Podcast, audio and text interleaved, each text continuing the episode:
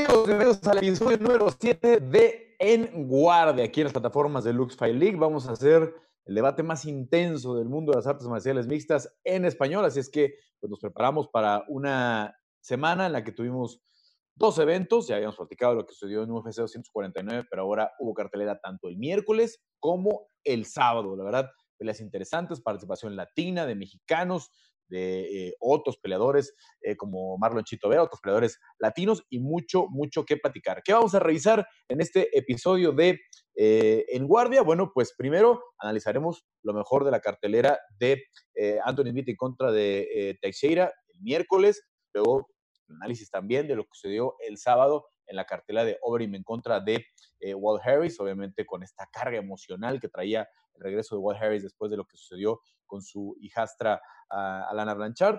También vámonos con la situación que se presentó el miércoles en el evento estelar. ¿Puede o no participar una esquina? Detener cuando estamos viendo una pelea ya eh, tan desigual como sucedió eh, después de que Glover Teixeira le diera la vuelta al combate a finales del segundo round y desde ahí se convirtiera en una paliza para eh, el, el Lion Heart, el corazón de León. Y finalmente vamos a platicar sobre el desempeño de los dos ex de Ultimate Fighter de la primera generación que estuvieron en las carteleras de este fin de semana, tanto Gabriel Moli Benítez de Tijuana como Marlon Chito Vera de Ecuador. Así es que bueno, sin más preámbulos, voy a eh, saludar a nuestro panel de hoy. Primero, pues estamos eh, de plácemes porque hoy, hace 34 años, llegó al mundo el campeón gallo del Lux Fight League, Marco Beltrán. Marco, Feliz cumpleaños. Y dice. Gracias, acordaron de mi cumpleaños. Bueno, gracias, Ele Gaspi. Ahí la producción te está ya tocando las mañanitas. Obviamente este, estamos pues contentos de tenerte hoy acá. Estuvo muy interesante el otro día que, participaste en el debate y por eso te quiere ver, te gusta y además te calentito porque hay gente que conoces muy bien que participó en esta, en esta cartera. Claro, qué bueno por la invitación, gracias a ustedes y de verdad que sí hay mucho que hablar el día de hoy y bueno, qué bueno que vamos a debatir un poco acerca de los eventos que, pasaron esta semana. Bueno, ahí celebrando en el aislamiento como estamos todos, como les ha tocado todos en estos días los cumpleaños, pero felicidades Marco. Vámonos también con em, eh, Alejandro Carranza de Más MMA, hoy debutando. Eh, Alejandro, ¿cómo estás? ¿Qué tal, apasionados del MMA? Muchas gracias por la invitación. Gracias a ustedes, Carlos, Felipe, Marco. Eh, gracias a Lux por la invitación, por la confianza. Y pues aquí estamos, listos para platicar de lo que nos apasiona. Bueno, el enlace hasta allá, hasta Tijuana con Alejandro, eh, donde hace muy buenos contenidos eh, para la plataforma de Más MMA, entrevistas, etcétera. También podcast. Estamos reuniendo aquí en este espacio de, de En Guardia, pues a, los mejores analistas que tiene el idioma español. Y vámonos hasta eh, San Diego, cerquitita ahí de, Tijuana, con Felipe de María, que, está disfrutando de un, día ya casi veraniego. Así es, muchísimas gracias a todos, saludos. Pues no puedo negar mi tierra, no puedo negar este, eh, este paradisíaco, paradisíaco lugar que es San Diego. California, están viendo, pues, estoy en la playita, estoy a gusto, estoy tranquilo, no, no puedo beber porque soy, soy muy profesional, pero los saludo desde la distancia, amigos. Eh, mi queridísimo Marco, un saludazo, un abrazo este, y felicidades por este cumpleaños. Eh, señor Alex Carranza, también un saludo, que ya lo conozco muy bien. Eh, y pues, por supuesto, Carlos de Gaspi, un saludo. Estamos listos para debatir porque hay mucho, mucho, espero que estén preparados. Claro. Bueno, saludos a todos los que ya se están conectando vayan preparando, usen el hashtag en guardia y obviamente esperamos sus mensajes. Bueno, señores, eh, regresemos el tiempo al miércoles pasado, una cartelera eh, interesante, una, cartelera eh, pues, con muchos temas para platicar y que sorprendió tal vez, no porque ganara Glover Teixeira, porque sabemos que tiene un muy buen boxeo, pero la forma en la que se cayó Anthony Smith después de un primer round muy competitivo, un primer round que creo que gana, o que para todos eh, gana, y después el segundo empieza a recortar la distancia eh, Glover Teixeira y se lleva eh, el combate. ¿Cómo viste las peleas del miércoles, Marco? Eh, justo como dices, creo que importante reconocer el, gran performance ¿no? de Teixeira. creo que yo no tuve ninguna duda, sobre todo porque pues, es un contemporáneo, ¿no? Teixeira ya es una persona que tiene bastante tiempo peleando en las jaulas. Eh, y más bien lo que es de reconocerse de Glover Teixeira es la evolución que ha tenido, ¿no? De, haber llegado como un boxeador casi, casi nato y haber competido pues, en esa disciplina, a la hora de hacerlo en MMA, ¿no? Y poder este, dominar a un cinturón negro como lo es y bueno, ver la, el nivel que tiene, ¿no? Ya nada más, no nada más en una disciplina, sino que la mezcla que tiene, aparte de que se vea muy en forma, ¿sabes? Yo nunca he visto a un Glover Teixeira tan en forma como esta vez, se veía demasiado en forma y el primer round, aunque sí castigó demasiado a Smith y lo dominó, creo que al final del día le dio la vuelta, pero bien y bonito, ¿no? Como decimos por acá, y bueno, una gran pelea. Alejandro, eh, Glover habló mucho, ya que toca el tema, eh, Marco, habló mucho de estos cambios que hizo para este campamento. Fue al Performance Institute, le dijeron está sobretrabajando, le cambiaron el tema de la alimentación y a final de cuentas se notó mucho en la, en la condición eh, para un peleador que hubiera aguantado los cinco rounds sin problemas. Sí, vemos que, que Glover hijo, le dio un buen desempeño. Este, viene con esta pelea su cuarta victoria consecutiva.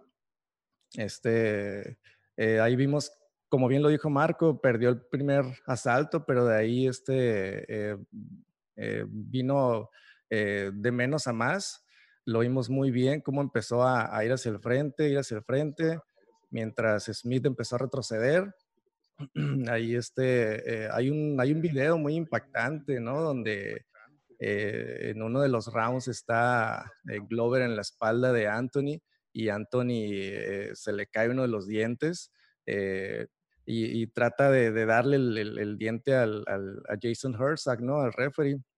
De alguna manera, este, intentando, referee como que no se da cuenta, lo, lo toma y, este, y fue cuando, cuando a mí se me hace muy impactante ese video porque se da cuenta Glover y sus palabras fueron eh, ¿sabes qué? Es parte del trabajo. Eh, y Anthony Smith nada más le dice, eh, es lo que es, ¿no? Entonces vemos a dos grandes guerreros que dieron todo en la jaula y pues Glover ahí está que, gana su cuarta victoria consecutiva y pues gana el, bono, el desempeño de la noche, ¿no? Muy buena, muy buena esta victoria para Glover, muy importante. Felipe, eh, a ver, eh, la cartelera por ahí este, tenía otras cosas interesantes. Obviamente el evento estelar nos deja esta duda. Eh, Glover está para volver a hacer una, carrera, para volver a hacer un intento por retar a John Jones, o ya se le fue Johnny porque él ya está pensando en el peso completo y en otras cosas.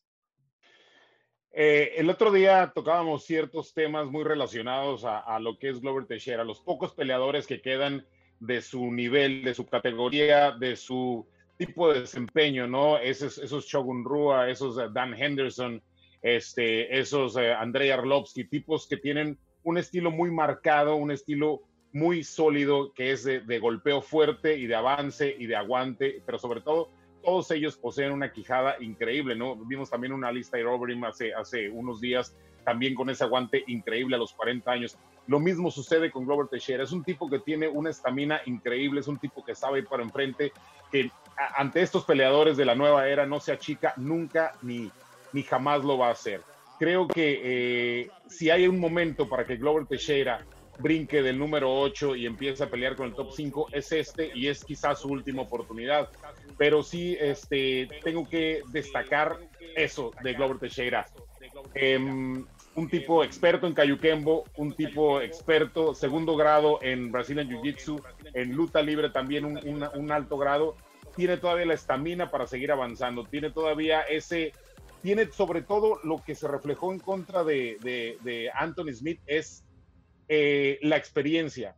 Tú dejas que un peleador nuevo es como cuando tienes un hermano chico, tienes un hermano chico que le dejas pegarte, pero en el momento que te hartas, lo acabas de un solo golpe o lo empiezas a acabar. Fue lo que hizo Glover Teixeira, ir avanzando, volados fuertes, eh, golpeo fuerte, eh, quiso someterlo, creo que a lo mejor por ahí le, jugó un poquito el gas, por eso se, se fue hacia abajo, cambió niveles en algún momento, pero estamos hablando de un tipo que pasó por Pride, que pasó por WEC, que ha pasado por las mejores ligas del mundo y que y que tiene eh, todavía un legado. Tiene 40 años, estamos hablando de otros tipos, estamos hablando de Joel Romero, estamos hablando de Dan Henderson, tipos de arriba de 40 años que tienen esa estamina y quedan muy pocos y yo creo que si me preguntas esa parte sobre eh, eh, ir por el título de peso semicompleto, si no es John Jones, sea quien sea, pero creo que eh, en una pelea más que gane Glover Teixeira estaríamos hablando por un este, sólido y potencial candidato a ir por ese título.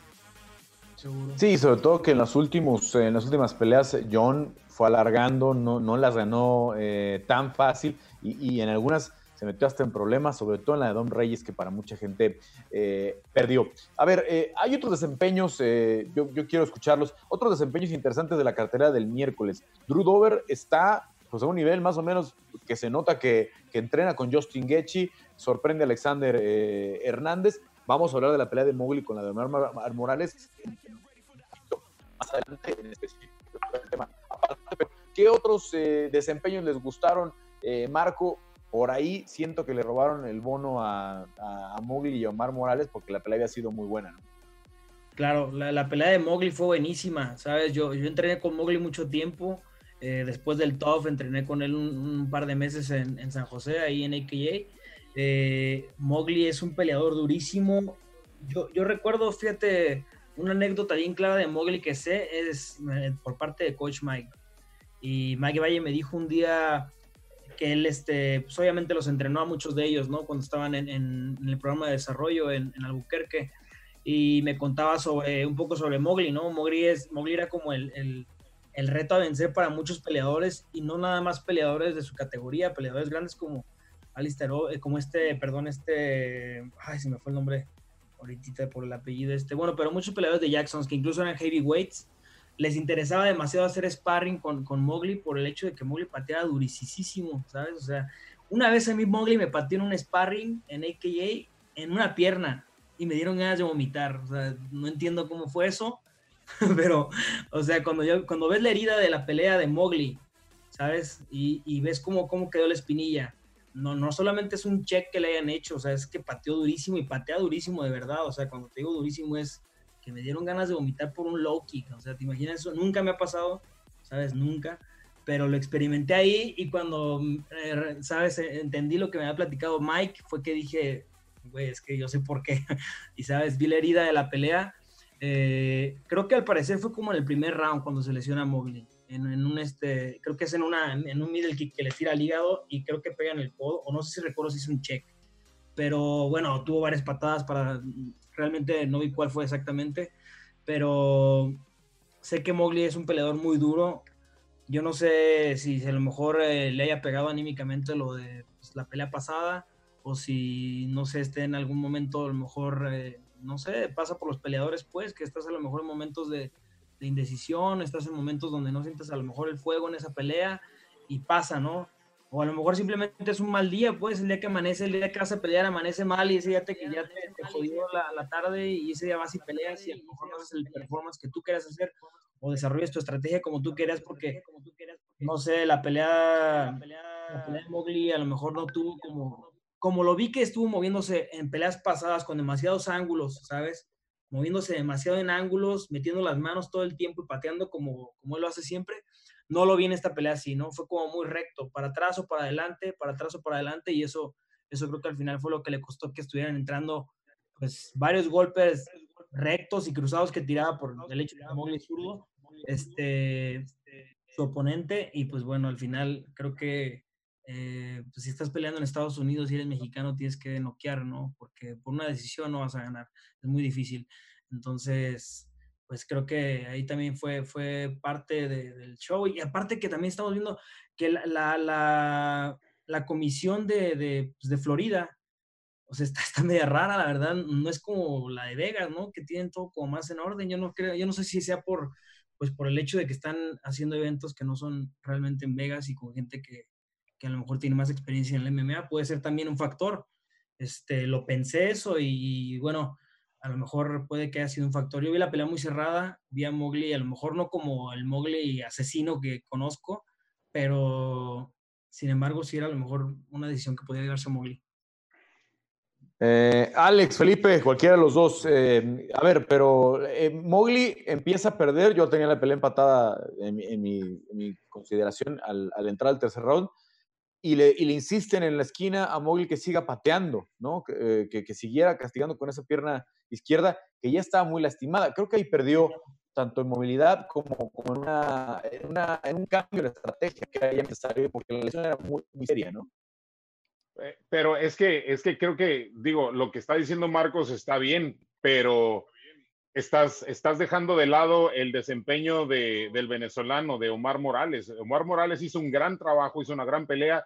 Si, si no encuentras movilidad, Marcos, es porque estás, estás enfrentando un tipo que te está cerrando los ángulos, estás enfrentando un tipo que te está atacando y que constantemente te rompe la estrategia que te manda a la esquina. El trabajo de Morales es muy bueno, es muy bueno lo que hizo. Es una pelea cerrada, cierto, pero fue quien llevó el, la varita la varita que, dirige la orquesta, desafortunadamente para Mowgli. Mowgli reaccionaba a lo que hacía Morales, mas no era al revés. Entonces, el trabajo, es, el trabajo de Morales es muy importante. No, no se me hace tampoco tan justo que lo dejen de lado. Un tipo con 10-0 no es nada sencillo, nada fácil. Por ahí me decía un personaje del MMA, no, pero es que qué bueno que Mowgli pelee con alguien así, porque como acaba de entrar a UFC, pues probablemente se lamparé. O sea, no todos los peleadores son iguales. Hay peleadores que sí se, que sí se paniquean este, con el escenario, hay peleadores que no. Creo que Morales desde The Contender Series con Dana White no se, no se paniqueó y eso fue lo que le sirvió. Yo siento que la estrategia de Morales fue esa, presionar, presionar, cerrar ángulos, lo que, lo que, e hizo lo que menciona Marcos, ir hacia adelante y nunca encontró un target más que, que ese, estar adelante y fue lo que lo llevó a la postre a perder la pelea.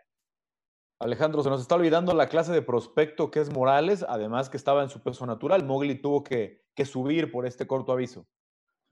Exacto. Eh, es un dato importante. Mowgli es su debut en UFC en las 155 libras. No es algo nuevo para él porque él es un ex campeón de, una liga de aquí de Tijuana, que es UWC, en esa categoría, eh, de la cual peleó constantemente. Entonces, pero en UFC desde el TUF fue en 145 libras.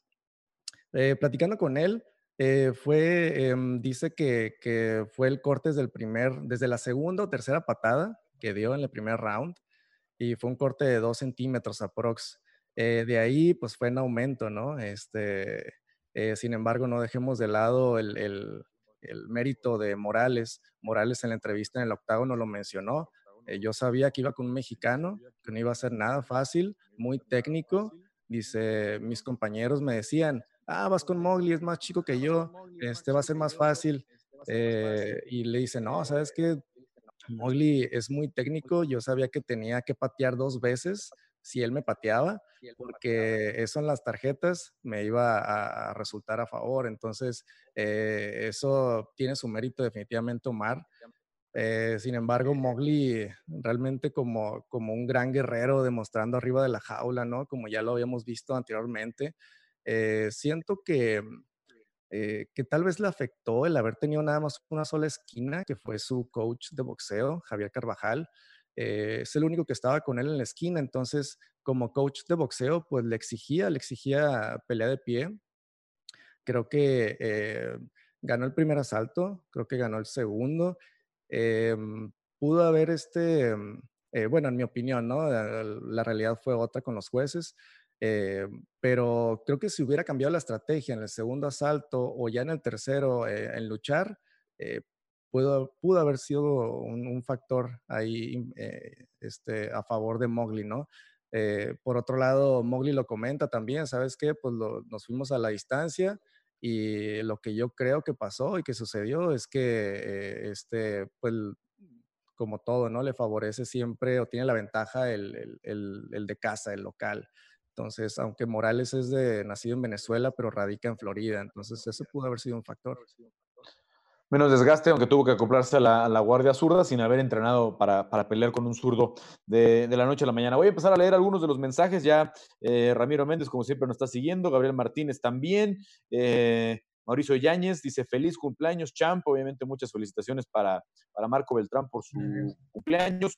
Eh, Toño, Toño Monterrey, saludos desde Monterrey. Bueno, pues sí, sí, pronto, pronto Lux hará el intento de, visitar a Monterrey. Gabriel también manda saludos para Marco. Eh, dice Quique Sáenz, la comisión es una basura. Ahorita platicamos un poquito eh, de ese tema y les quiero preguntar algunas eh, cositas. dice Gabriel que es la peor comisión que han visto y que Felipe viene bravo. Ahora sí que ya captaron que vienes Cuidado. Este, filoso para, esta, para esta para, esta, para este episodio de, de, En Guardia. Y dice también que Lux que vaya a Jacksonville, hagan sus peleas de campeonato que habían anunciado eh, por la comisión, no se preocupen. Bueno, eh, obviamente las condiciones de, de, viaje y de lo que suceda en México, en los siguientes meses Lux estará anunciando eh, los planes para, para el siguiente año, pero no es nada sencillo, tiene que ver todo con lo que mande la Secretaría de Salud acá en nuestro país. Bueno, a ver, yo les pregunto, porque se critica mucho a la comisión, pero la mayoría de los jueces son jueces que trabajan en Las Vegas, que trabajan en Texas, que trabajan en, muchas otras eh, carteleras. Sí hay algunos con poca experiencia eh, que, vienen de, la Comisión de Florida. Y luego también los referees. Hubo muchas críticas para Keith Peterson, que es un referee reconocido, para Jason Herzog, que para mí es uno de los mejores referees del momento, si no es que el mejor referee del momento, es un practicante de Jiu-Jitsu, es, un, tipo que entiende la, la, pelea, que interviene muy rápido, que está muy atento. O sea, ¿Cuál es el problema de la comisión, Marco? Porque obvio, oigo, escucho mucho ese comentario, pero la verdad es que estamos viendo a los mismos jueces prácticamente y a los mismos referees. Sea, la condición es extraña porque se armó todo al vapor o con lo, que se pudo, pero ¿cuál es el problema de la comisión? Yo creo que tal vez es eso que mencionas, ¿no? Eh, la organización ha sido rápida. Me parece que no toda la gente con la que anteriormente UFC cuenta en este momento puede contar, ¿no? Eh, tal vez eh, mucha gente de los que trabaja con ellos no tan directamente en Las Vegas, ahora participa a lo mejor en, Florida, con la Comisión de Florida, están ayudando ahí, pero lo que sí puedo ver es que sí, sí hay fallas, ¿no? O sea, para que toda la gente lo, lo, alcance a identificar o, mucha gente lo vea así, creo que sí hay fallas. Acerca de los referees, me parece que Sabes que yo creo que algunos de los referees, como bien lo mencionas, el, caso de Gerson, ¿no? que, que, es este, un practicante de Jiu-Jitsu y que entiende la pelea. Hay muchos referees que a lo mejor no lo entienden así, ¿no? Y a lo mejor puede eso influir a la hora de ellos estar viendo la pelea y, y, decidiendo si intervienen o no intervienen, ¿no? Porque ellos pueden ver una luz donde a lo mejor otros referees no la ven, ¿no? Y se ha visto en otras peleas donde eh, hay peleadores que están terminando a su oponente y no sé, hay un knockdown y en el knockdown casi están eh, parando la pelea, ¿no? Desde mucho antes. Cuando dices tú, oye, pues alcanzar a meter a lo mejor, agarrar una pierna, qué sé yo, si ya estaba agarrando la pierna, un doble un single lo que sea.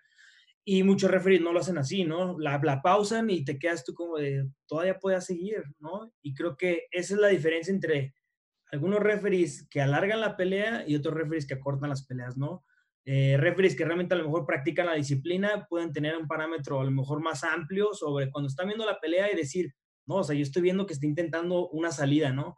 Y una salida es un escape de jiu-jitsu o una parada eh, técnica o qué sé yo, donde el peleador a lo mejor puede escapar, ¿no? O ven un, no sé, un bodylock por dentro, underhooks o algo donde dicen, sí, yo sé que si le echa más ganas ahorita, lo que se puede parar, ¿no? O salirse de esa posición y otros referees no lo ven, ¿no? Ven nada más esto, uno, dos, tres, cuatro, y te dicen, debes de moverte, debes de moverte a la paro, debes de moverte a la paro, y intervienen. Entonces, creo que eso fue lo que ha pasado en algunas de las peleas que vimos. Eh, la de Smith a mí me pareció un poco así, ¿no? Eh, yo creo que decían que sí, mucha gente está hablando de ese tema, justo como lo dijeron al principio aquí del, del programa, sobre si estuvo mal que intervinieran, que la esquina debería intervenir a veces, bueno, como peleador te puedo decir que nunca quieres que intervengan, ¿no? No, no quisieras que nadie la, la, parara como a lo mejor lo hacen en el box, ¿no? Tiran en la toalla, que también se ha hecho algunas veces en, en peleas viejas, ¿no? No lo he visto en UFC, la verdad yo, pero uno no quisiera que la pararan de esa forma, ¿no? O sea, dices, tú vas a, con la idea de, pues, matar o morir, ¿no? Arriba y es, y me noquean o si me someten, adelante, ¿no? Pero no la paren. Entonces, creo que depende mucho de los referees, depende mucho del criterio de ellos y depende mucho de su experiencia y de si son practicantes, me parece mi forma de ver. qué opinan los demás. Felipe, ¿tú qué has visto mal? ¿Por qué vienen tantas críticas sobre la comisión? ¿O fueron nada más peleas muy cerradas? Porque la verdad es que hubo varias. Eh, es, es que ese es el problema, pues, es el problema. Eh, hacemos big deal cuando es una pelea que fue mucho de un lado y poco del otro. Y hacemos big deal también cuando es una pelea cerrada. ¿Dónde está la línea realmente que hay que, que, hay que visualizar antes de cruzar y antes de, determinar quién tiene la culpa? Porque si en ese punto nos vamos a basar, pues entonces vamos a decir que el peleador debe de evitar a lo mejor y en su mayor medida el ir a una decisión se tiene que descargar por completo para ganar la pelea de alguna forma, para someter o para ponerle la golpiza de su vida a, tu oponente para que no haya la intervención de, la comisión, de los referees, de los jueces, ni de nadie. Creo que esta, esta situación de los jueces ha afectado todo el día, toda la vida a diferentes deportes como el box y como el MMA. Creo que eh, eh, es, es, el criterio. Desafortunadamente es lo que estábamos hablando el otro día y, lo estaba hablando con, unos amigos. Los peleadores, los, los jueces, eh, perdón, sí, los jueces no cuentan con la, a, su mano con el Fight Metrics. Fight Metrics es el sistema que te cuenta todos los golpes significativos, los golpes totales, golpes a las piernas, absolutamente todo como comentaristas nos ha tocado en algunos lugares que sí, lo tienes a un lado y estás viendo las estadísticas por segundo. Los jueces no lo tienen. Hay que entender eso. Sigue siendo un deporte de apreciación. Es como cuando hay una jugada, una jugada de, de, penalti en un juego de fútbol y estás viendo si fue intencional la zancadilla o no lo fue. Y a final de cuentas queda a criterio de la persona encargada, en este caso el árbitro, en este caso el referee. Es muy difícil llegar a una conclusión. El referee siempre te va a decir que va a salvaguardar la integridad del peleador y que él vio que los ojos estaban en blanco y decidió parar la pelea, o va a decir era demasiado castigo, o va a decir eh, yo consideré que así lo tenía que hacer y punto, y de ahí no me sacan. Y siempre se va a defender con la integridad que estaba protegiendo del peleador y ese va a ser un argumento siempre válido. Es que eso es lo que, tiene, lo que todo el mundo tiene que tener en cuenta. Es un deporte de apreciación. Si hubiese la forma de que después de cada round vieran el Fight Metrics y dijeran, ok, me voy a basar en los golpes recibidos y me voy a basar en el desempeño, entonces ya tienes una combinación, pero no la tienes. Sigue siendo un deporte de apreciación. Siempre va a haber errores, siempre va a haber errores. Te escuchamos, Alex, porque yo no conozco una comisión de la que nadie hable bien, ¿eh? Yo no conozco una comisión de la que digan, esta es la mejor comisión. O sea, todo el mundo se queja de Nevada, se quejan de Texas, siempre dicen que la mafia involucra, siempre, que siempre que hay un resultado que no le parece a alguien, dice la palabra robo. Sí, es que es muy fácil, no es muy fácil eh, hablar desde fuera, juzgar, eh, dar tu punto de vista, pero pues realmente em, unos dicen que, no son expertos los que están ahí de jueces en, en, MMA, que son expertos en boxeo. Entonces es un factor muy, muy importante, ¿no? Que puede llegar a afectar, obviamente. Eh, si no conocen el deporte, pues cómo lo pueden calificar, ¿no?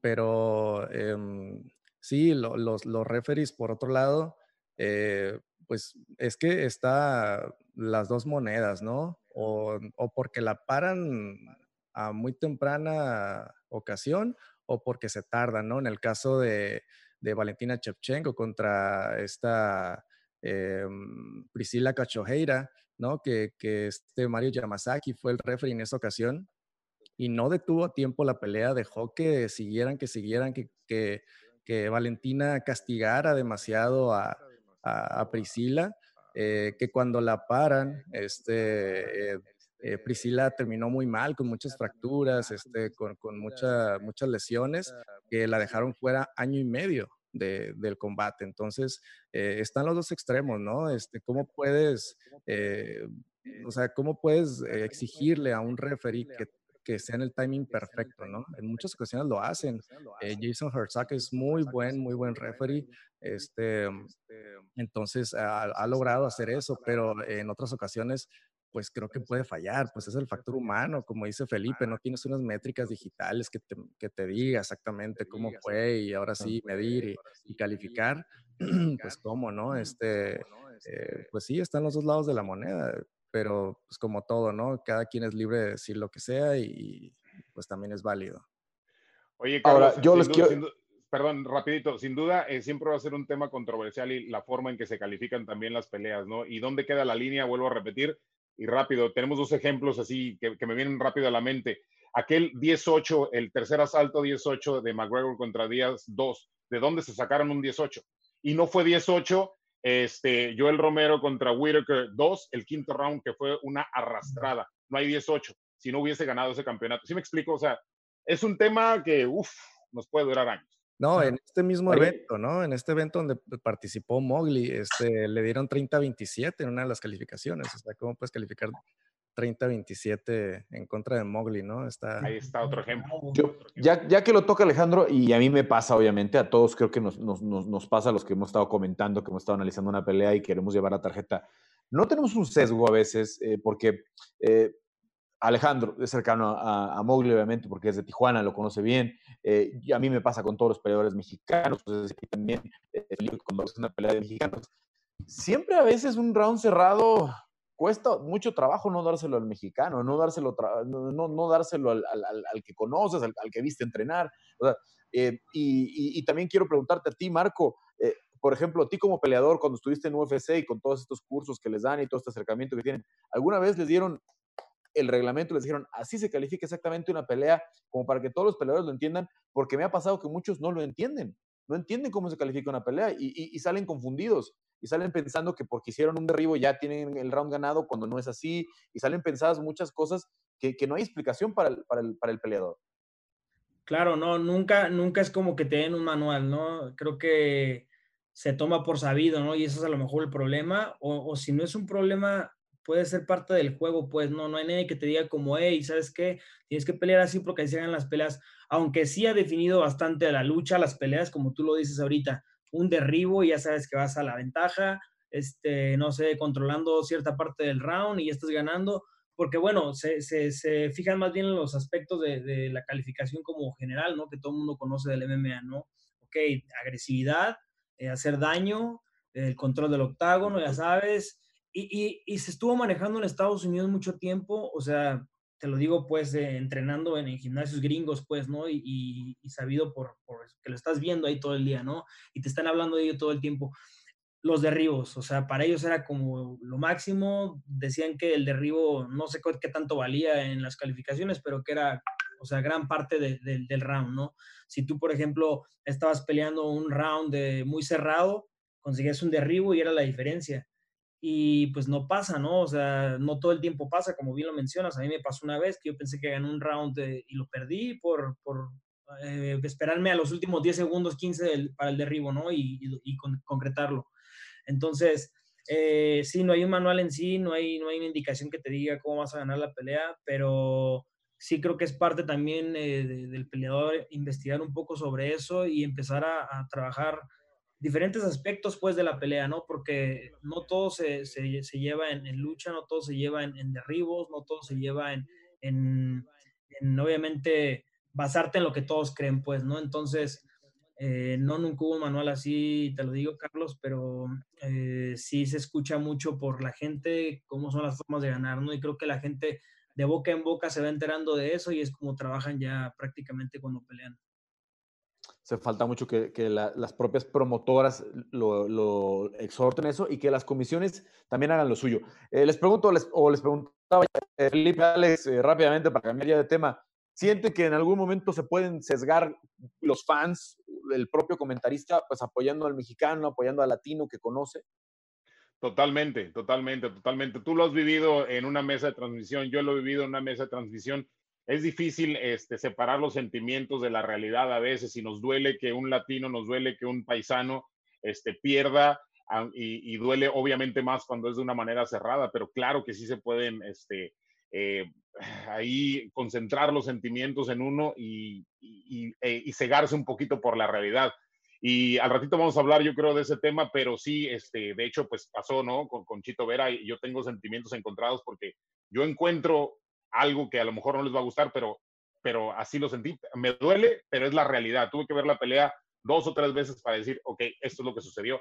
Pero sí, definitivamente sucede que te pega el orgullo, que te pega en el corazón el saber que tu compatriota o ahora sí que un latino pues eh, no consiga la victoria y más cuando es una pelea tan cerrada, ¿no? Alex. Mm, sí, igual, este, no es, no es nada fácil, ¿no? Este, ser neutral en esos, en esos casos.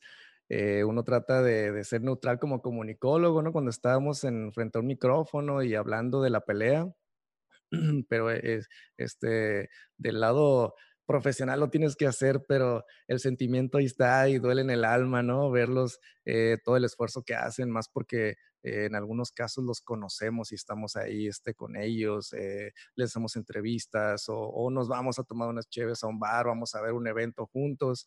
que hay ya una amistad de por medio es bien complicado, no es bien complicado, duele, pero pues ni modo, así son las cosas y uno tiene que ser neutral, este, definitivamente ustedes que toman, yo no tomo, chavos, pero oye, este, Carlos, antes de que cambies nada más, este, destacar rapidísimo el knockout de Brian Kelleher, que fue uh. increíble, el shoot de una milla de distancia que se tragó Michael Johnson con Tiago Moisés, que fue una sumisión de un Aquiles leg increíble, y también destacar lo de Andrei Arlovsky, que es a su, a su edad también, y ganarle un Philip Lynn que ya ganó PFL el, millón de dólares por ese torneo, también creo que esa destacar son de las peleas que yo quisiera dejar ahí nada más para que no se les olviden. Increíble que Michael Johnson perdiera esa pelea después lo bien que salió el primer round, pero un descuido le costó. Eh, más participación de los eh, seguidores eh, con el hashtag en guardia. A ver, Carlos Milán con un muy buen Millán, perdón, con un muy buen comentario. Salda Mato tiene más de 650 peleas. El segundo, el segundo referee se refiere, a juez, más de 250. Solo uno tenía nueve. Es importante conocer el reglamento porque nos vamos con la finta a los comentaristas, que era justo el, punto que yo tocaba, ¿no? A veces cuando estás narrando y estás apoyando a Latino, él se refiere, me imagino, a la pelea de Chito. Em, eh, Gabriel Martínez creo que también tiene mucho que ver que los eventos fueron en tres días de diferencia. Errores de jueces y referees siempre hay, solo que ahora se sintió muy seguido por la cercanía de los eventos. Hashtag en guardia. Muy bien. Eh, a ver, vámonos rápido. Nos echó a perder el momento emocional porque creo que todos queríamos ver a Walt Harris ganar en, esta pelea estelar por, lo que nos enteramos, por lo que sucedió, cómo se manejó todo el drama del secuestro y, lamentablemente el asesinato de, su hijastra. Eh, pero vaya, Overeem demuestra que, sigue siendo vigente y que sigue por ahí siendo una, eh, una buena idea para los eventos pues estelares eh, del UFC. Para, a lo mejor no lo vas a poner en el pay-per-view, al menos que sea la pelea del título, pero por ahí, con los que vayan llegando al peso completo, sí les puedes decir, pasa por Overeem y después platicamos si, estás para, para, el top 5, ¿no? The Man on the Gate, le podríamos llamar a, a Overeem. ¿Sabes qué? ¿Sabes qué? Quiero destacar más allá de que haya sido campeón este, del circuito de K1 en el 2010, si no me equivoco, que haya sido campeón de eh, Strike Force, que haya sido campeón de UFC eh, la garra y las ganas de venir de atrás eh, para un tipo de esa edad, para un tipo con tanto recorrido, con más de sesenta y tantas peleas, arriba de 80, con todo lo que es este, su, su recorrido completo en las artes marciales en general.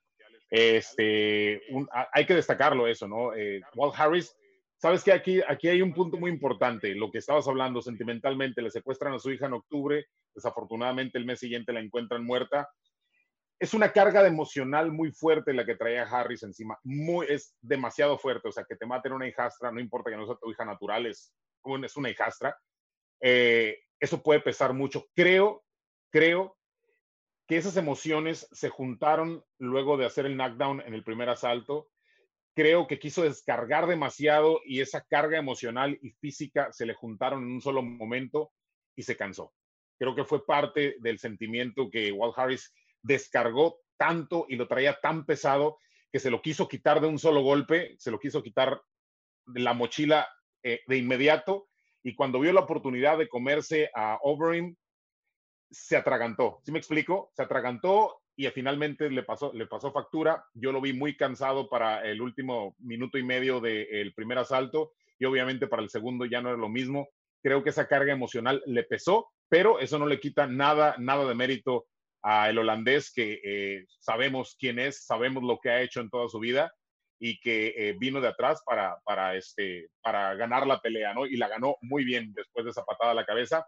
Y hay que recordar, le quedan cuatro peleas en el, en el, ah, en el contrato y las quiere cumplir todas y dijo que entre ellas quiere el título. Vamos a ver si llega. Eh, Marco, ¿cómo viste a Edson Barbosa en, en, Pluma? Obviamente fue una pelea también muy cerrada de estas decisiones polémicas. Eh, Sabes, yo vi un Edson Barbosa muy, muy bueno. La verdad es que Bueno, Edson es, es toda una institución. Pues, yo soy un gran fan de Edson Barbosa, la verdad. Pero bueno, este, pues este gallo que tenía enfrente, de verdad que era una pelea dura para él, ¿no? Eh, yo no sé si realmente le haya afectado el peso, ¿no? Si, si no esté como, no sé, no estuviera muy adaptado a ese peso. Eh, pero vi, vi una gran pelea, ¿no? Me gustó mucho su desempeño, aunque no se llevaba la victoria, ¿no? Pero bueno, esperemos verlo de regreso otra vez y eh, estoy muy ansioso por ver de verdad otra pelea de Edson Barbosa. Alex, este, ¿sientes polémica la, victoria de Claudinha Gadela, otra de las que se discutió mucho en, redes sociales durante la cartelera? Mm, híjole, uno de los ejemplos de los que hablábamos, ¿no? De los sentimientos ahí encontrados, porque pues es amiga, ¿no? Es amiga de aquí de, de, del Entram Gym, de Alliance MMA, aquí en Chulavista, San Diego, California bueno, Chula Vista, California más bien, y, este, y pues queríamos que ganara, ¿no? Fue una, una pelea muy cerrada, muy cerrada, pero sí creo que sí se la llevó esta Claudia Gadela en el primero y en el, tercer asalto, perdón. Eh, sí, vimos una, una guerra de estas dos eh, peleadoras y vimos la evolución de Ángela, ¿no? Creo que, que viene, es una peleadora que viene evolucionando, viene muy bien y, tiene mucho futuro por delante. Ojalá que, la UFC eh, haya reconocido esa parte porque este, eh, pues no, no, es fácil mantenerse ¿no? en UFC, entonces eh, creo que, que, sí tiene méritos para seguir, seguir este, ahí. Y por el lado de, de Claudia Gadela, pues la ranqueada número 6, con esta es su victoria número 18 en su récord profesional, solo tiene cuatro derrotas, es un récord impresionante en MMA, así que este, eh, yo creo que el siguiente paso es ya eh, una de los top tres sino que el pase el campeonato, ¿no? Me hubiera encantado haber visto la pelea entre ella y Alexa Grasso, nuestra compatriota. Lamentablemente Alexa pues no dio el peso, pero este, me hubiera encantado ver esa pelea, pero pues ni hablar. Bueno, vamos a ver, porque Claudiña quiere arreglar las, deudas, las cuentas pendientes que se quedaron ahí con, con Carles Parza. Les pregunto em, rápidamente, a ver, eh, ¿quién tuvo la culpa? Porque fue una escena que termina siendo eh, grotesca porque es demasiado castigo, porque Anthony Smith ya no respondía. Eh, empiezo contigo, Alex, ya que eh, hacías tu comentario. ¿Quién se equivoca? ¿Jason Herzog? ¿Se equivoca la esquina? ¿Qué podemos hacer para que estas peleas, donde ya prácticamente hay un dominio total y el castigo es sobrado, pues, pues no se repita, ¿no? Lo vimos con Luke Rojo contra Chris Whiteman, lo vimos, este, obviamente, en, esta ocasión, ya mencionabas tú la de Valentina Shevchenko, peleas que a lo mejor te restan años de carrera por, por, una mala intervención del referee. Sí, vimos que en, en esta pelea Anthony recibió mucho castigo, mucho, mucho castigo. Este, al parecer tuvo una, una fractura eh, del, del, hueso de aquí de la cara, ¿no? Que está abajo de los ojos, este, de la cual eh, estuvo desprendiéndose sus dientes o no sé si realmente por el impacto estuvieron eh, cayéndose los dientes. Este, estuve platicando con un, con un este, dentista de aquí de la ciudad, em, el doctor Francisco del Villar. Él es este especialista en dolor facial y, y este, eh, ¿cómo se llama? otra palabra media rara técnica, ¿no? De ellos. Pero me comentaba, ¿sabes qué? Dice la fractura eh, malar, que es del hueso exactamente de aquí, eh, tiene mucho que ver, dice, si, si realmente se le fracturó, eso pudo haber ocasionado que el, el, desprendimiento de los dientes, ¿no? Entonces, cuando llega em, este, Anthony Smith a la esquina y le comenta, eh, entre los rounds, le comenta a la esquina que se le están cayendo los dientes, eh, obviamente el peleador nunca, un peleador de esa categoría, de esa magnitud, nunca se van a, rajar, ¿no? Nunca van a, decir, ya no quiero salir. Es muy complicado que alguien diga, ya no quiero salir a pelear. Es muy difícil ahí es yo, yo creo que ahí es donde eh, la esquina, la esquina tuvo que haber intervenido para para decir, ¿sabes qué? Eh, ya, no, ya no puedes seguir porque no sabes si, si ese desprendimiento dental fue a causa de la fractura eh, ósea. Entonces estás hablando de una fractura de otro nivel, porque una cosa es de una caída de un diente de un impacto, ¿no? En, el mismo sparring se, se, aflojan los dientes a veces y en la pelea termina por caerse. pero en esta ocasión, dos dientes sí fue algo, algo raro. Creo que la esquina es la que tuvo, haber, tuvo que haber intervenido. Felipe, dos rounds seguidos de 10-8. Eso es, eso es muy poco común. Ya, ya un 10-8 es raro, lo mencionaba hace rato. Sí, Vimos dos 18 consecutivos. Era, era una cuestión ya insostenible esa pelea. Fíjate que ahí tiene un punto importante, Alex. es muy difícil que un peleador ceda. Es muy complicado que un peleador diga no más. Muchos de ellos prefieren morirse en la raya que, que, que este, decir no. Pero yo creo que muchos de los entrenadores o muchas de las esquinas aprendieron muy bien la lección de Rocky Balboa en Rocky 4 cuando se queda con la toalla así en vez de salvar a su amigo Apolo cuando lo está matando el ruso. Entonces yo creo que desde entonces nadie quiere soltar la toalla. Es un, es un, este, es, es otra, es otra de esas situaciones que son muy difíciles. No sabes qué indicaciones tengan. Nunca he escuchado, fíjate que esa es una muy buena, muy buena eh, situación. Nunca he escuchado a un peleador que diga, que le diga a su esquina, sabes que si ves algo de esta magnitud, suelta la toalla. Creo que eso no va a suceder. Creo que esas pláticas no se dan. Creo que un, este, tendría que ser, son casos muy específicos. No recuerdo, alguien me puede decir, no recuerdo en la historia de UFC, una toalla adentro de la jaula. Este, y que un peleador diga no más también es muy complicado. Aquí, donde pues para eso volvemos al punto de los referees, Jason Herzog, que justamente vive aquí en Oceanside, este, sobre él cae la responsabilidad y volvemos a lo mismo. Si se les da la responsabilidad de salvaguardar a los peleadores en situaciones como esas, lo mismo, ellos, ellos, va a ser el argumento que ellos van a decir siempre. Eh, estoy protegiendo al peleador, entonces va a tomar una decisión que a lo mejor no nos gusta, que a lo mejor sí nos gusta, que si era prematura, que si fue tardía. Es muy complicado, es muy complicado, pero pues hay que recordar, ¿no? Jason Herzog envió un, un mensaje pidiendo disculpas y tomando la responsabilidad por, por esta situación. Gente lo criticó, pero pues también está reconociendo, hemos visto a muchos otros, eh, no recuerdo a Mario Yamazaki cuando se haya disculpado por tantas este, pifias que ha cometido, ¿no? Bueno, ante nuestros ojos y ante, los ojos de, Dana White. Este, a Dean, que también es constante, ¿no? sí, sí, sí, que, también ha tenido, ha tenido situaciones muy complicadas, ¿no? Este, recordamos la pelea de, este, de uh, Robbie Lawler contra, ¿cómo se llama? ¡Ay! McDonald. Eh, ¿Perdón? Con McDonald. No, no, no, no, no. Recientemente este, este, este candado a la cabeza. Ah, con este eh, Ben Askren. Con Ben Askren también, ¿no? Que se levanta y, se queja, pero también ves que se le cae la mano. Es muy difícil. Yo creo que, yo creo que va a ser, si no ha pasado en la historia, va a ser muy difícil que, que se dé una situación en la que haya una solución a esa, a esa situación. Y yo creo que a final de cuentas sigue recayendo la responsabilidad completamente ante el tercero sobre la superficie. Marco, ¿qué haces tú si tu esquina, sin consultarte, te para una pelea? Eh, yo creo que sí, eh, tanto tiene la responsabilidad la esquina como el referee, ¿no? Eh, en ese caso yo pienso que si, si lo llegara a ser mi esquina es porque de verdad me están viendo a lo mejor muy castigado. Creo que sí era una pelea donde podría haber sucedido eso, ¿no? El Smith estaba muy golpeado, lo, lo del diente fue muy aparatoso verlo incluso ahí en televisión.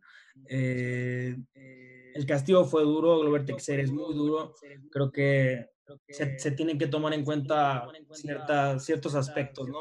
Si lo llegara a ser mi esquina y me viera en la situación en la que estaba Smith, creo que no tendría un problema con que la pararan, creo que sería demasiado castigo. Y pues estamos hablando de un deporte que al final del día sigue siendo muy salvaje, ¿no? Y sigue siendo muy efectivo en cuanto al golpeo, en cuanto al castigo. Eh, yo no me imagino, a lo mejor la gente que, nunca ha vivido realmente una pelea como tal, el sentir un codo en la cara, ¿sabes? Y continuar peleando, ¿no? Eh, sentir una, patada en la cara limpia y seguir peleando, ¿no? Que, que, lo ignores, porque simplemente lo que haces es bloquearlo de tu mente, ¿no? Tú sigues peleando, tú sigues yendo para adelante, tú, traes una misión, tú traes un objetivo, ¿no? Y, ante eso nadie te puede parar porque esa es tu, tu meta. Entonces, no, no, me, no imagino a la gente normal que no pelea, pues, eh, recibiendo tal castigo, ¿no? Eh, bien dice este Felipe, ¿no? Es, son guerreros que no van a rajar, que no van a echarse para atrás. Obviamente sí. Eh, cabe mucho el criterio ahí del referee. Y bueno, no fue tampoco una mala chamba, creo, del referee. Creo que el referee estaba haciendo un buen trabajo al final del día a lo mejor él vio posibilidades para que Smith diera la vuelta o saliera o escapara, no sé, como lo decía al principio del programa, en alguna posición. Eh, sí se debería haber parado a lo mejor esa pelea. Y, son de las pocas que ves así, ¿no? O sea, no es tan seguido que tú veas peleas donde se va un 18 en dos rounds, ¿no? Oye, Marco, pero tenemos una referencia muy corta, lo de Dominic Cruz. Dominic Cruz hace, hace una semana, o sea, no estaba tan dañado, se estaba tratando de parar y no le da la oportunidad de levantarse y a un, y a un Smith que lo estaban haciendo pedazos. Este, sí, son las dos caras de la moneda, exactamente. Sí. Y Dominic Cruz lo alegaba, ¿no? Al final en la entrevista él decía, hey, ¿sabes qué? Yo, yo estaba parándome, o sea, te la paso que esté empinado, pero yo estaba parándome y luchando por pararme. No debes pararla, no, no debes detenerla. Volvemos, volvemos al punto de inicio. Es un deporte de apreciación y, si, y si la tolerancia y la visión del tercero es no más, se acabó, suficiente, la va a parar. Claro. ¿Por qué? Porque no hay esa oportunidad de revisión, no hay una oportunidad de volver a ver este, la pelea, eh, realmente cómo estuvo desarrollándose, si merece o no la... Es muy complicado. La, apreciación siempre nos va a dejar esa, esa pequeña, ese resquicio de duda. Pero sí, sí, de verdad. Tuvimos, sí, un punto, un punto nada más quiero, que quiero dejar que, que me parece que, que todo el mundo debería tener en cuenta en cuanto al refereo y las comisiones. O sea, de sí o sí, en algún punto tiene que evolucionar incluso el referee y todos para que el mismo referee esté entrenando, ¿sabes? Y también actualizándose bastante en lo que realmente es la disciplina, porque si el referee no lo hace, de verdad va a haber todavía muchos cagues como este donde van a entrar en el tiempo que no era, donde te van a parar la pelea donde no, donde te van a dejar hasta que casi te maten ¿sabes? Porque nunca lo has vivido, pues, o sea, ocupas conocer mucha técnica. Es un mundo, es un mundo el MMA, ¿no? Es una mezcla bastante este, variada y versátil. No puedes tú nada más limitarte a, ok, ¿sabes qué? Yo empecé siendo eh, de la comisión de boxeo, ahora me brinco a la de MMA porque me dieron chamba ahí y voy y califico y ya sé que si tumban, si lo ahorcan, si esto, si esto, intervengo, ¿no? Si lo veo muy castigado o seminoqueado, intervengo. Entonces, realmente eh, el jale es de todos, ¿no? Y, el jale de la evolución va a ser cuando también el referee y las comisiones se empiezan a meter a eso. Yo lo vi en la comisión también de México. La Comisión de México también lo tiene que hacer, o sea, y mucha gente de la que estaba en la Comisión de México que yo noté en eventos, por ejemplo, del UFC, cuando vino a México, cuando estuvieron metiéndose ahí un poquito a, a y eso, lo ves con gente eh, que, que, tú decías, es que esa gente también debería estar entrenando o debería estar más actualizada para poder darle continuidad a las peleas o pararlas realmente se Pues eh, fueron varias eh, peleas en la semana. La de eh, Jeremy Stephens a lo mejor se pudo haber evitado el segundo codo que le hace el otro corte en, arriba de la ceja. A Tony se lo pudieron haber parado antes, incluso por ya la cantidad de golpes que estaba recibiendo. Alexander Hernández, por ejemplo, creo que lo noquearon tres veces en el round y, él seguía intentando un, derribo para revivir. Fueron, fueron varias situaciones en la semana. Vámonos ya eh, para el tema, eh, creo que más caliente de la semana. Eh, de Mowgli ya platicamos, este, nos ganó la emoción en, el primer bloque, no lo pudimos evitar, pero vamos a platicar de Marlon Vera. no es la primera vez, y, qué bueno que estás aquí, Marco, que Marlon se queja airadamente de una, de una definición que no, que, no le, que no le beneficia, una tarjeta que él pensó que había ganado, el debut tanto de Marlon como el tuyo en el UFC, fue eh, para ti, fuiste el primer mexicano en ganar en territorio nacional, porque aquella noche fueron los primeros en subirse a la jaula. Eh, ¿qué, te deja esta, actuación de Marlon, que creo que fue muy buena, pero la, reacción, que, ha sido muy, muy poco habitual, ¿no? Eh, Angela Gil no reaccionó así, eh, Edson Barbosa no reaccionó así, Mowgli no reaccionó así en otra pelea cerrada. ¿Qué te deja esta reacción de, de Chito? ¿Sabes qué? Yo le comentaba a Felipe antes de empezar el programa, yo no los tengo en redes ni a él ni a Canetti, ¿no? Porque son las dos personas con las que nada más no cuadro, ¿sabes? O sea, no hay relación ni para verlo, ¿sabes? y lo dijo en exclusiva en... y, lo sostengo donde sea a los dos, ¿sabes? Porque con los dos ya, ya peleé y, y, bueno, el, caso de Canetti ahorita ahí te va, ¿por qué? Porque te, tengo ahí una, una buena. Eh, ¿Sabes? Conocí a Chito en la casa, no puedo decir que lo conozco bien. Es un gran peleador y, lo voy a admitir, eh, ha evolucionado a madre, ¿sabes? A pasos gigantes.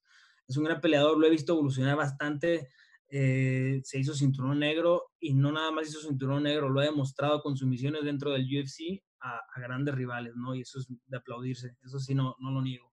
Pero tiene también el otro lado, del, eh, pues, su lado personal, ¿no? Como todos, obviamente nadie es moneda de oro para caer bien, pero eh, sí tiene ese lado, ¿no? El lado donde es, es berrinchudo, pues, para que me entiendas, ¿no? Entonces, a lo mejor esto sí, aquí sí te voy a decir, sí ganó la pelea, a mis ojos la ganó, obviamente.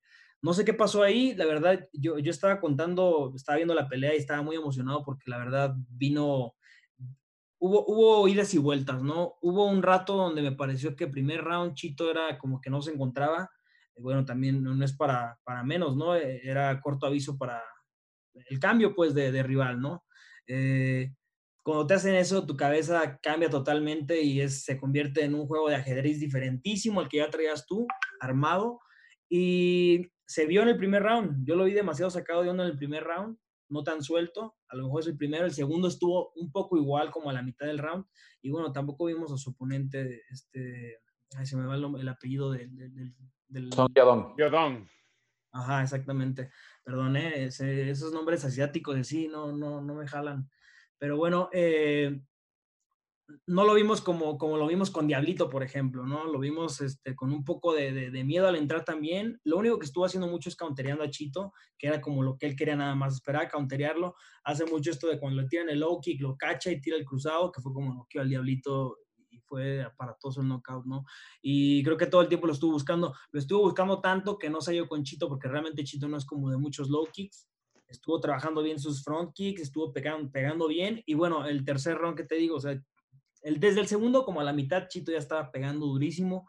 Hubo por ahí un corte que le hizo contra la malla, lo controló, lo dominó un par de minutos contra la malla, lo derribó incluso eh, y en el piso estuvo dominando un par de segundos. Se paraba para pegar y hacer más puntos, pero bueno, no, no le valió este, realmente la, la, victoria al final, ¿no? La comisión, no sé, los jueces, no sé quién no puedo tampoco hablar así eh, directamente sin, sin, una prueba, ¿no? Eh, pero bueno, al final sí, se quejó y estaba en su derecho de quejarse, cualquiera lo hubiera hecho.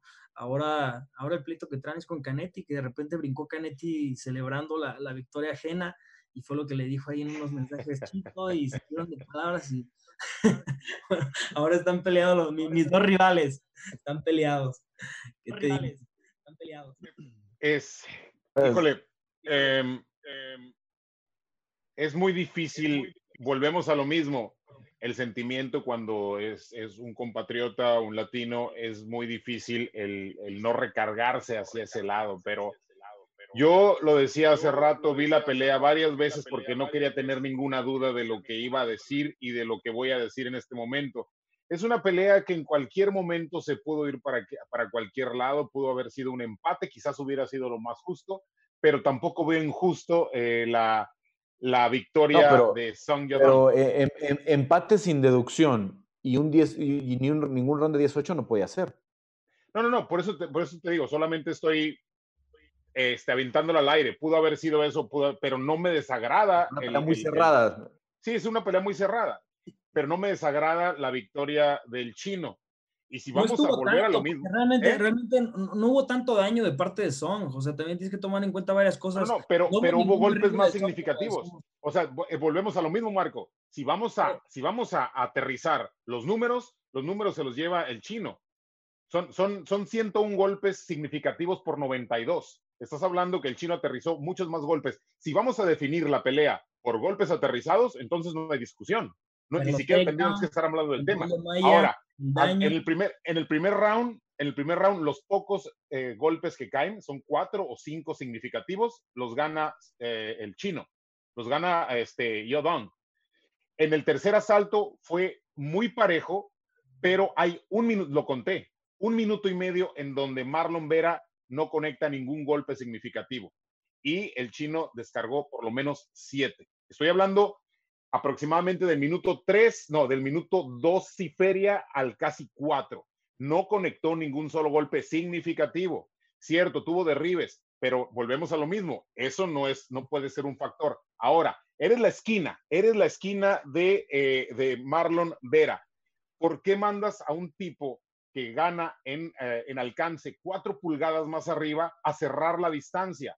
cuando si eres inteligente y si estás buscando una estrategia, un tipo duro, compacto, como son, que te golpea de cerca, te golpea abajo, te pega en el cuerpo y te pega arriba porque tiene esa capacidad por su altura, ¿por qué mandas a Marlon Vera o por qué Marlon Vera se pegaba en una pelea no, que, no, que, puedes guardar la distancia. Pero fue donde hizo más daño, Chito, ¿no? Porque Son te, pero, te duerme, pero, también recibía golpes. Cruzado, o sea, no, no te quieres quedar a la distancia con un Son, ¿sabes? Te duerme de un cruzado y adiós. Ya no te despiertas hasta la siguiente, el siguiente fin de semana, hermano. O sea, okay, pero ¿por qué? Pero entonces, la pero, distancia porque Chito es muy bueno en el piso, es lo que te decía, la sumisión. Sí, pero, te están, pero te están pegando, Marco también te estaban pegando. Bueno, o sea, es había, que había buenos pelea, o sea, pero, pero, en corto te estaban pegando. ¿Por qué no guardabas la distancia? ¿O tuvo buenos momentos a distancia? Chito es muy bueno, te voy a decir en qué. En su clinch y mete rodillas sí. buenas y las sí, metió ahí. Se las es hizo un saber. gran peleador, eso no, eso no es hay muy duda. bueno en esto, mira, mete su candado al cuello como un clinch que hace ahí especial él, ¿sí? Mete rodillas durísimas, es, es, es espigado, es, es alto, eh, tiene rodillas filosas, mete esto y lo que sabe hacer es buenos trips, no sé si lo viste, metió buenos insights, sí, sí, sí, metió buenos trip, ganchos por detrás y derribó bien, y cuando cae, te cae montado, y montado empieza a pegar como un loco y algo que busque la sumisión. No lo pudo someter porque se quedó, sabes, este, ahí guardiando, y esto, el, el, el no sé, de chino. Alex. Song. Song. Sí, es chino, sí, chino. Alex, ¿cuánto perdiste? Porque te escucho que, que el tema no quieres este, platicarlo.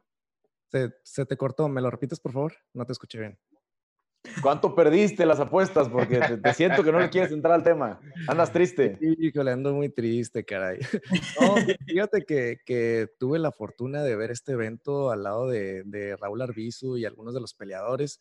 Y, y, está, estaba a un lado de mí su coach este, eh, de boxeo, eh, el que se, se, llama, se apellida, bueno, la apodan Drift.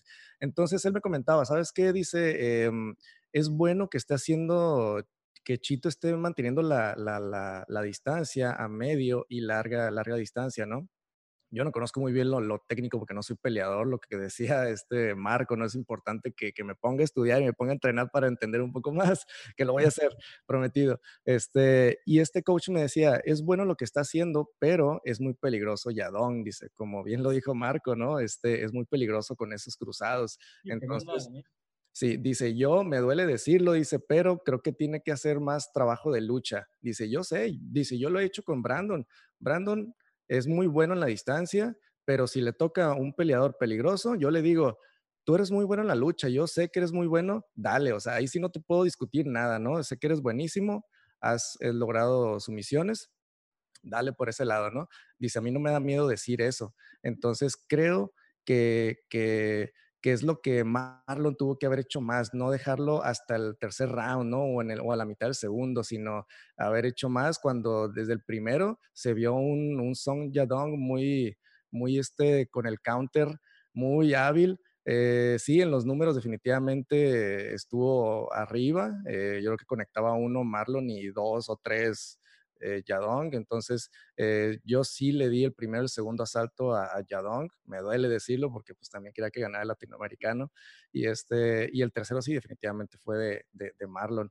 Pero también, también me quedé pensando, eh, creo que hubiera sido más inteligente si Marlon se hubiera esperado a otro rival, ¿no? Este, y entiendo muchos factores por los cuales toman los peleadores las peleas, pero eh, después de haber tenido la oportunidad de pelear con un, este, eh, Rivera, por ejemplo, este, eh, pues que, está más en el top, ¿no? Más arriba. Entonces, haber esperado, porque esta creo que le costó mucho, le costó mucho, perdió más que, el, que el mismo Yadong hubiera perdido, ¿no? Sí, claro. Yo creo que, yo creo que unas de, una de, las diferencias radican, y permítame que me meta porque te, te, para eh, lo que estamos hablando ahorita, Marco, una de las diferencias radica en aprender a ajustar. Si, si en lo que eres muy bueno y en lo que te sale mejor esa noche te está fallando, pues hay que ajustar. Y lo hemos visto dos ocasiones casi continuas con Henry Sejudo, lo hizo con Marlon Moraes y lo hizo en esta última pelea, ajustó e hizo cosas que generalmente no hace en su pelea habitual. Creo que es lo que debió haber hecho un poquito Marlon, a lo mejor guardar un poquito más la distancia para que no dejarle alcance. O sea, está hablando de cuatro pulgadas de diferencia, es mucho. El gancho y el volado que tiene Yadon Song, Song Yadon, que me confunde el nombre, este, es cierto, muy certero. Pero si te mantienes a la distancia, utilizas tu pateo y empiezas a, a, manejarlo, a desesperarlo ahí, vas a encontrar el momento del derribe, vas a encontrar el momento de hacer tu juego. pero creo que se aferró a lo que él quería hacer y ahí fue donde lo falló. Claro, es que yo, yo estoy siendo súper objetivo, o sea, créeme que yo no siento nada de cariño por Chito como para defenderlo, ¿no? claro, lo que estoy diciendo es, eh, Chito, ¿sabes qué está? O sea, Chito no es un especialista en striking, es que también le estás pidiendo demasiado, o sea, no puedes decir, ok, me le quedo aquí parado y le juego a las patadas, es su especialidad. Chito estaba tirando puro front kick si te agarra ya Dong Song y te cruza, es adiós, es, te mueres, güey, ¿sabes? Estoy, estoy, hablando, estoy, hablando, estoy hablando de guardar tu estrategia hasta encontrar el momento, no de, no de aferrarse a la estrategia. arriesgar a mi forma de verlo y ¿sabes qué? Yo pienso que el ajuste más bien del que tú estás hablando, él lo hizo realmente. O sea, primer round estuvo perdido, o sea, lo, lo hizo, lo hizo al final, lo hizo al final del, del tercer asalto. Pero es que el, ajuste que él hizo fue justamente ese, meterlo al clinch, lo que están diciendo justamente que, les pareció mal, meterlo al clinch, pegarle rodillas, le metía los ganchos, lo tumbaba, hacía su juego, lo controlaba un poco, lo dominaba, le intentó tirar ahí algunos chokes, no pudo nada, pero seguía controlándolo. Y ya Don Song, no me digas que se movía muy bien en el piso, o sea, le costaba pararse, ¿sabes? Y se paraba más que nada porque Chito le daba la opción de que se levantaba Chito para pegar, ¿sabes? Y era donde se paraba ya Don Song pero, o sea, para mi punto de vista, hizo el ajuste necesario y ganó el, la, mitad del round segundo para adelante lo ganó. A lo mejor Peleó el estilo Alfa Meo, eh, Song Yadong. Peleó el estilo Alfa Meo, A ver, escuchamos nada más para cerrar. Eh, ya decía Alex que él vio ganar a Song Yadong round 1 y 2. En el tercero vio ganar a, a, a Chito. ¿Tú cómo tenías la tarjeta? De primera vista, eh, Felipe, porque yo también ya la revisé un par de veces y a lo mejor cambió mi percepción, pero de primera vista, como si lo hubieras calificado tú en, eh, a nivel de jaula, ¿cómo la tenías? 1 y 2, 10-9, 1 y 2 en favor del chino, el, primero y el segundo round. Chito ganando el tercero nada más. Sí, se recuperó en el segundo, pero creo que no le alcanzaba para ganar el combate. En el tercero, en el tercer asalto, este, Song hizo buen trabajo, pero es eh, a partir del minuto y medio, segundo minuto, donde empieza a presionar este Chito y se ve muy bien y es más vistoso. Y eso quizás mucha gente dijo, no, pues es que eh, fue, de ahí vino la molestia, yo creo. Pero siendo objetivos, creo que sí la perdió. Sí duele, pero creo que sí la perdió. Marco, em, a ver, cuéntame, porque tú decías que ganó Chito. Entonces tú viste ganar Chito el 2 y el 3, ¿verdad? Sí, el 2 y el 3. Sí, sobre todo porque, mira, el segundo round donde dicen que ganó este Yadong Song, a mi forma de verlo, lo único que hizo fue counterear. Y, ninguno de los, golpes que, que, usó countereando, porque prácticamente fue puro counterearlo con, con, boxeo, ninguno de los golpes que metió fue tan dañino, ¿sabes? Y tan significativo como para haberle ganado el round. Lo que sí hizo Chito en ese round, como de la mitad para adelante, fue ajustar la, la distancia, empecé a meter rodillas, se metió el clinch, lo derribó, lo controló un poco, pegó bien, incluso hubo momentos donde se prendió realmente y se vio, o sea, se vio prendido porque hubo, ahí varios momentos de, de, este, de fuego cruzado entre los dos, pero se vio a Chito decidido. Pero esos ajustes que hizo, para mi forma de verlo, eso, eso va muy bien con, eh, con la calificación realmente de lo que es una pelea en la jaula. O sea, dominio de la jaula, sí, el control del octágono, cuando lo llevó a esas partes a la esquina, lo llevó a la malla, lo pegó a la malla, lo dominó ahí un par de, segundos o, minutos, como quieras, y el derribo que hizo, o sea, y el control que hizo y pegó. O sea, no es como que se haya quedado controlando nada más dominándolo, como lo hacen muchos de los luchadores y que por eso creen que te ganan. No, realmente controló y pegó. Y se acabó el round. Y el tercero salió con todo y lo ganó el tercero. Entonces, a mi forma de ver fue que ganó la pelea eh, por eso. Ok, entonces, entonces estás en desacuerdo con el 101.92 de, de golpes significativos, porque se los gana Yaon Song, o sea... Pero ese es el colectivo, ¿eh? Eso es, es, el colectivo. Pueden haber sido muchos más en el primer round y, y con eso gana Song Yadong solo el primer round. Sí, no, pero estoy, en el segundo... de acuerdo, pero, pero pues vamos, es lo que estamos hablando hace rato. ¿De dónde, ¿dónde se agarran los jueces? Queda la, ¿Dónde queda la calificación del control del octágono, la agresividad, el daño? ¿Dónde queda? Eso es lo que estábamos hablando hace rato. Porque no, hay tiempo de ver las métricas, no hay tiempo de dar una vuelta a la pelea más para saber qué pasó. El, el, reglamento unificado dice que el plan A es el daño en caso de que la pelea se desempeñe de pie en la mayoría, como fue este caso. O el plan A, si la pelea se desempeña mayormente en el piso, es el grappling efectivo. ¿A qué se refiere? A que en el grappling efectivo, a que tú domines la posición, a que tengas los derribos, a que además de tener la posición busques la sumisión, seas efectivo en ese sentido, aunque no sometas, pero que estés trabajando todo el tiempo. En este caso creo que la pelea se tiene que calificar por daño. Ya el control de jaula, la agresividad son criterios de desempeño. perdón, criterios de desempate, perdón. Acá nos tenemos que ir a daño. Yo, yo de, de primera vista me queda muy claro que el chino gana el primer round. Segundo y tercero son de Chito, el segundo muy cerrado. Como dices, creo que al final hace un empujón importante Chito cuando se mete al lynch, cuando empieza a meter a rodillas y por ahí los acaba. Una última pregunta ya para cerrar el tema.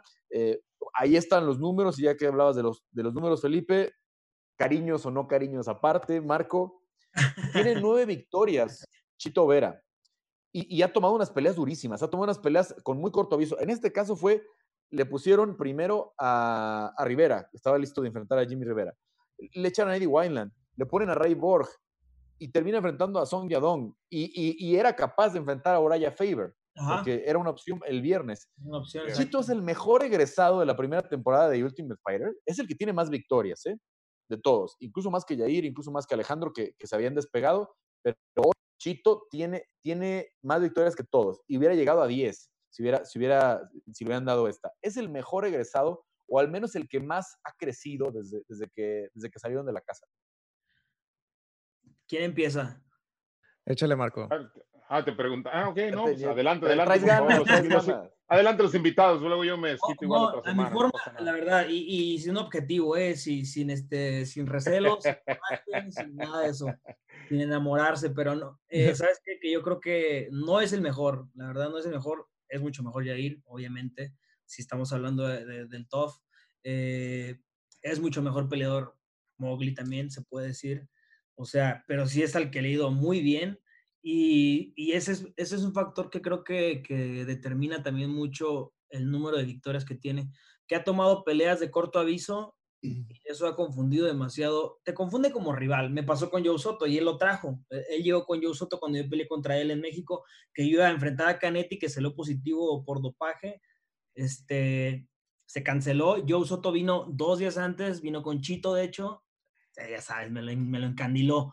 Así súper enchilado los dos. Eh, Joe Soto, bueno, en un peso que no era porque yo también como, como hace rato estaban hablando de lo de los pesos con este... 140, ¿no? Estas cosas, lo tomé más pesados, ¿no? Obviamente, porque Joe Soto no iba a poder hacer un corte tan drástico y no sé qué, fue un catchweight al final.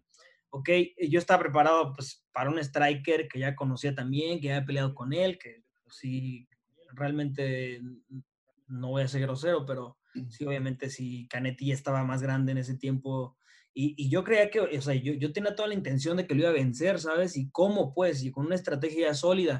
Entonces, que te lleguen un día antes o dos, un, un yuyitero que le ha ganado hasta los millao y que te agarre una pata y que ya no te puedas ni salir, entonces, como de, ¿sabes?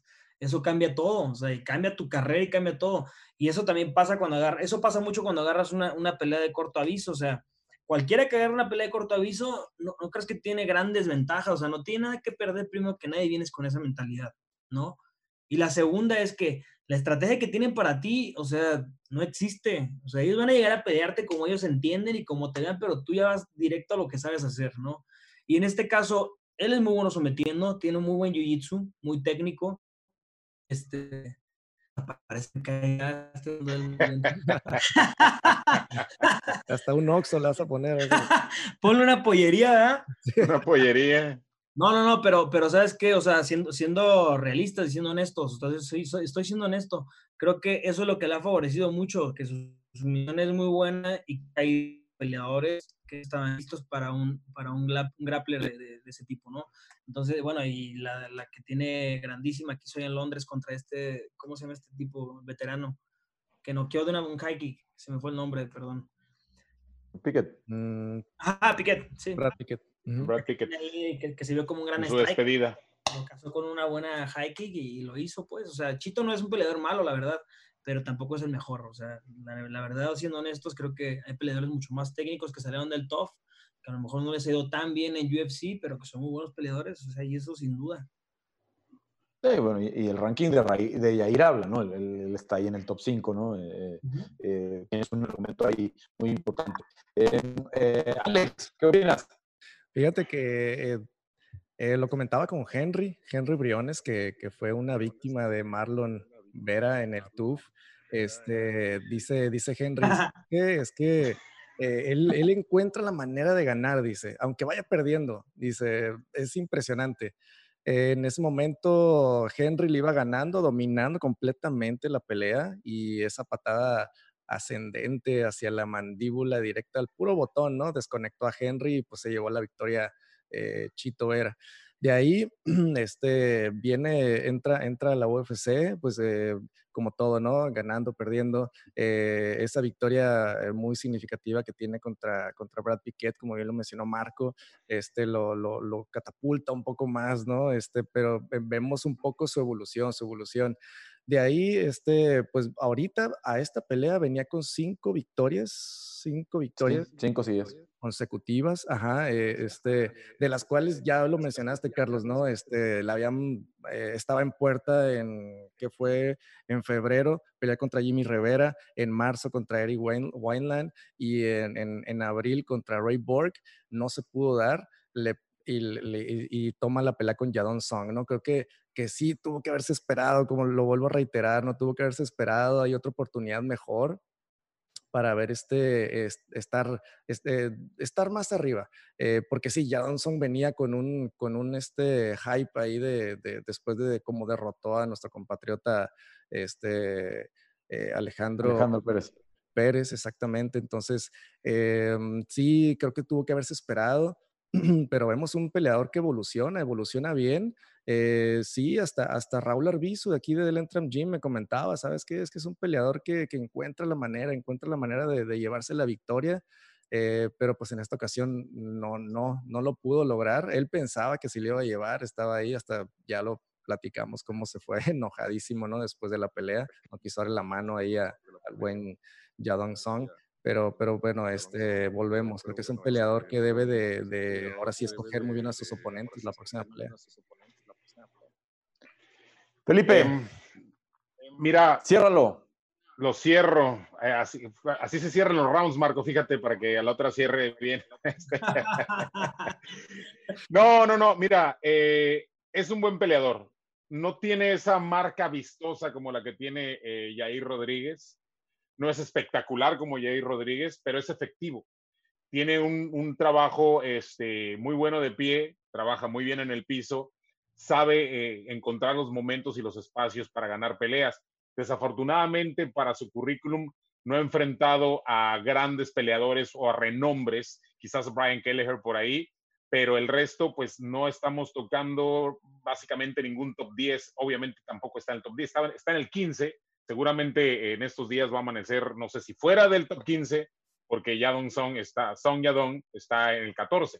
No sé si vayan a salir del, de, de, este, de este.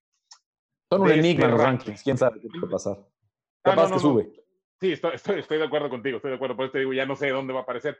Pero creo que la oportunidad que ha tenido Jair Rodríguez de enfrentar a, a Frankie Edgar, a Korean Zombie, a Jeremy Stephens, este, le han dado la oportunidad de tener muchas más luces y creo que como estilista pues es muchísimo mejor este, Jair Rodríguez.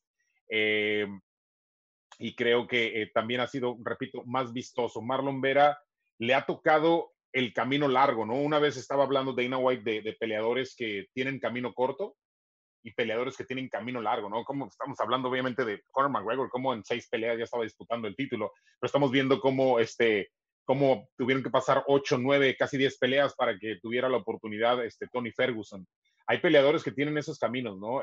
Este Johnny Walker, ¿no? Que se veía como un tipo de esos que iban a llegar pronto por esas grandes peleas, ¿no? Tipos que han escalado muy rápido, tipos que han escalado despacio.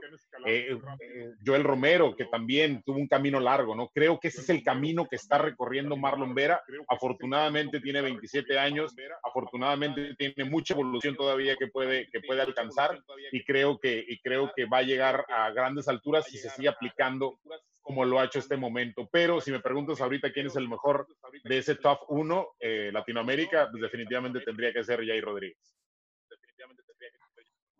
Bueno, estamos de acuerdo que Jair es el número uno, pero también hay que reconocer que Chito está ahí, ¿eh? está, muy cerquita. Voy, con los últimos comentarios. Felipe y asociados. A, ver, a ver, repítela porque luego ya no la entendí. Pollería Felipe y Asociados, Chito Vera. Ah. Vamos con, los últimos comentarios. Eh, Daniel, Daniel Urizar dice, eh, está un poco de acuerdo con lo que dice Marco. Cuando cerró la distancia fue cuando mejor le fue, conectó muy buenos codos y rodillas. Yo te estoy de acuerdo porque en el primer round el mejor golpe que mete es este codo que incluso corta a, Song Yadong. Le hace un ojo, ¿no? Gabriel, sí, sí, en el, en, el, ojo izquierdo. Gabriel Martínez, si te vas a la distancia en una pelea cerrada, tienes que estar dispuesto a recibir una decisión en contra y no ponerte a llorar como chito, dice Gabriel Martínez. Eh, como si hubiera sido un robo total. Por favor, si quería llorar tanto, hubiera sido futbolista.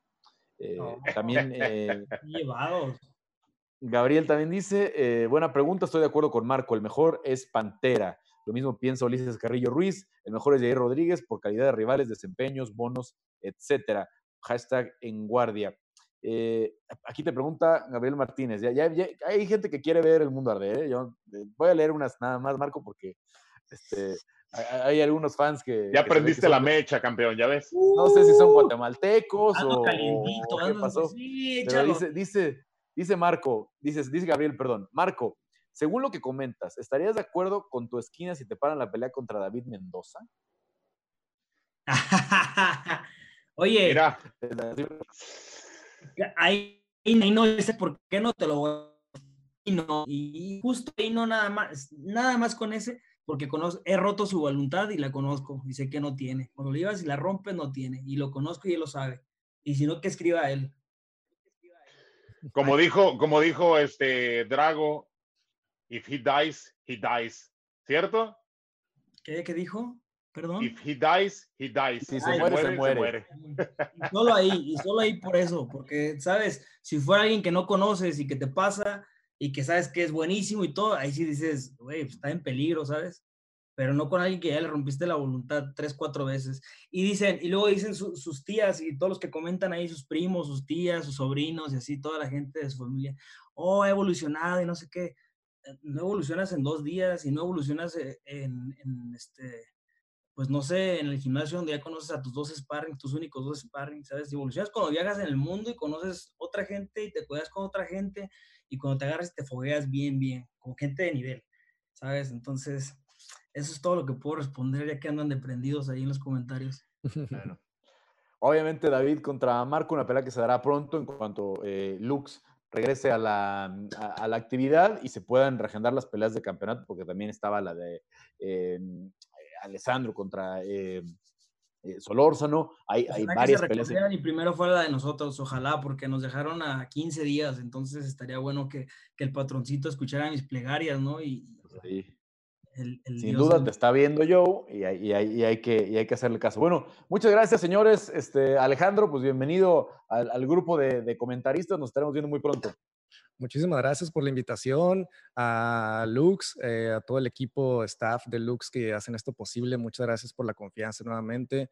Eh, Marco, felicidades en tu cumpleaños. Un abrazote, carnal. Gracias, hermano, este, ya te quiero ver de nuevo en la jaula de Lux, ahí defendiendo tu título. Dando, dando, dando, clases a, a, las nuevas generaciones. Vamos a estar ahí ese día para que no se lo pierdan. ¿eh? Va a ser online, va a ser online, una clase a una distancia. Eso.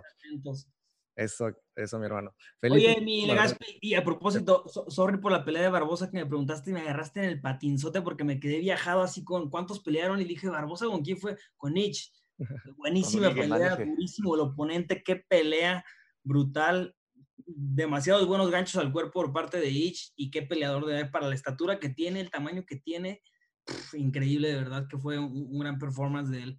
Eh, eso era lo que te quería decir, nada más que me quedé, me se, quedó en el tintero. ¿Quién eh, fue quien peleó con él? Se fue la onda. muy bien, muy bien, Marco. Ya nada más este... para cerrar, perdón, nada más para cerrar, este Felipe, muchas gracias ahí este, por, por la, compartirnos ahí conocimiento. Carlos, eh, impresionante ahí también tus, ah, tus apuntes y todo. Buen análisis. Muchas gracias nuevamente a todos. Y aquí estamos a la orden. Papi de Gaspi. Marco, este... tú y yo, tú y yo, sparring, eh, ya, ese sparring, ya, nos, ya van dos programas que nos agarramos ya, ese voy sparring, a que nos veamos. Ojalá, ojalá que también yo sea juez cuando pelees, Marco, para que no, que se siente. No, no, cualquiera menos tú, por favor. no. Yo sí voy a revisar el Fight Metrics, lo voy a revisar. Que va, va, Oye, no, pues, muchísimas gracias. porque es de título. sí, hay Muchas gracias, este, eh, Alex, también un saludo. Por supuesto, ya sabes, aquí estamos cerca, lo que se te ofrezca, mi hermano. Este, Marco, nos vemos pronto. Carlos de Gaspi, nos vemos la próxima semana. Eh, me toca estar en el banquillo, en el otro, el próxima semana. Y, y bueno, este, pues por ahí para toda la gente, para que sepa, ¿no? Eh, mañana hay una plática, eh, yo voy un servidor por ahí de las 8 de la noche, tiempo de México, para, que, para que nos vamos a aventar ahí, para que, para que este, esté la gente pendiente, nos vemos y pues también nos vemos la próxima semana. Habrá mucho más que profundizar en este fascinante mundo de las artes marciales mixtas y pues nos vemos la próxima semana. Y también a los productores que están allá picándose las narices, gracias. Chocolatitos, bye. Marco, Marco gracias. Y, y ahora sí que ya se Ya viene, hermano. Un abrazo a todos. Gracias por la oportunidad. Gracias por verlos otra vez por acá. Estamos conectados.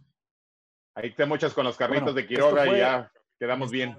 Ya quedó, hermano. Al 100. Esto fue el episodio 7 de En Guardia. Muchas gracias a los chocolates en, toda la operación de este programa, a Jesús, a Héctor por todo el esfuerzo durante la semana, a Stephanie, a Eduardo y a yo, que sin duda he estado viendo este show de En Guardia. Nosotros regresamos la próxima semana. Recuerden, siempre las manos arriba. Yo soy Carlos Contreras de Gaspi. Nos vemos la próxima semana.